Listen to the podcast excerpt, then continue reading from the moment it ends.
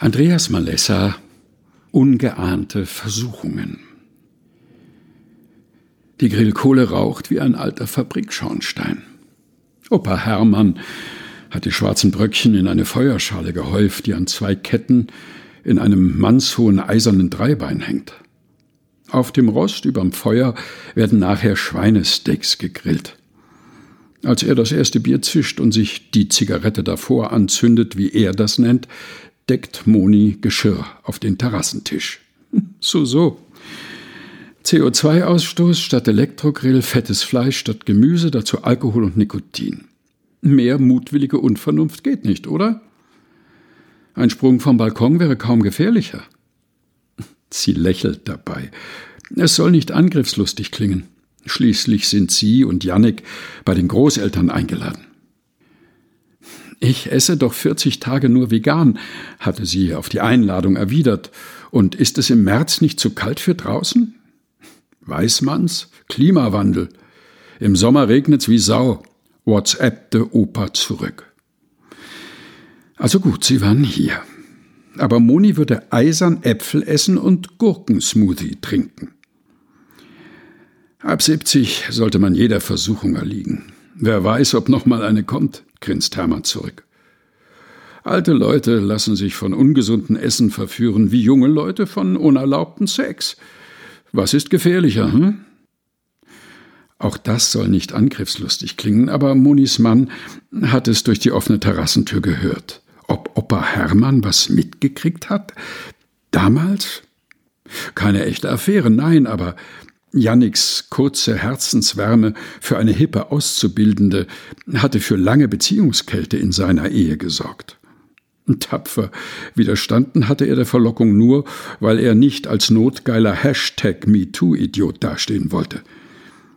Die emsige Azubine ließ sich dann auf anderen Blüten nieder.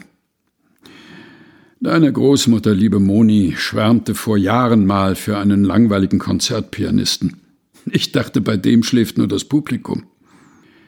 Hermann legt drei Steaks, groß wie Topflappen, auf die inzwischen heruntergebrannte Glut. Jannik bringt eine Armbeuge voll Soßenflaschen aus der Küche und unterbricht ihn. Erzähl lieber mal, was dich heute verführt. Dich und heute als Mitsiebziger. Jannik will das heikle Thema Erotik beenden. Moni bemerkt es. Opa Hermann lässt sich in den Campingstuhl plumpsen und legt die Grillzange zur Seite. Macht. Hä? Die beiden fragen es fast gleichzeitig. Die Versuchung zur Macht, ja doch. Bis ins kleinste Detail dafür zu sorgen, dass alles exakt so ist und so bleibt, wie ich es haben will. Control Freak sein. Der Allesbestimmer in unserem kleinen Reich, versteht ihr? Die dünnen zwei sind durch, glaube ich, wirft Moni beim Blick auf den Schwenkgrill ein. Wie oft hatte Großmutter über das dickköpfige Beharrungsvermögen ihres Mannes gemeckert. Seine selbstkritische Offenheit heute ist erstaunlich. Ich sitze nicht in irgendwelchen Vereinsvorständen, Stiftungsräten und Gremien. Ich herrsche zu Hause genug, würde Hedwig jetzt sagen. Das ist meine Versuchung, sag ich mal. Und äh, widerstehen würdest du ihr, wenn. Janik kippt zu viel Chilisauce über sein Steak und schaut Hermann auffordernd an. Der öffnet eine zweite Bügelflasche. Wenn ich auf geänderte Regeln für Rentner, verschobene Termine, neue Apps im Handy oder spontane Unterbrechungen meines Tagesablaufs nicht gleich so wütend reagieren würde wie. Er nimmt einen Schluck wie Putin auf seine Kritiker, denkt Jannik, wie ein konservativer Machthaber. Flexibel werden muss man aber üben.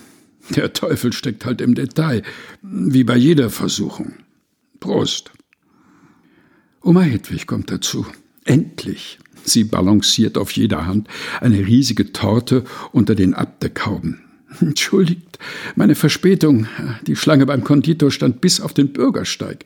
Zwei Schwarzwälder Kirsch, die zweite zum halben Preis, weil sie gleich schließen. Ich konnte nicht widerstehen. Opa Hermann grinst, heller als die Sonne am Himmel. Jeder übergewichtige Mensch weiß, dass der Machtkampf mit sich selbst der schwierigste ist. Stimmt's, Hedwig? Andreas Malessa Ungeahnte Versuchungen. Aus Üben. Sieben Wochen ohne Stillstand. Herausgegeben von Susanne Breit-Kessler in der Edition Chrismon gelesen von Helga Heinold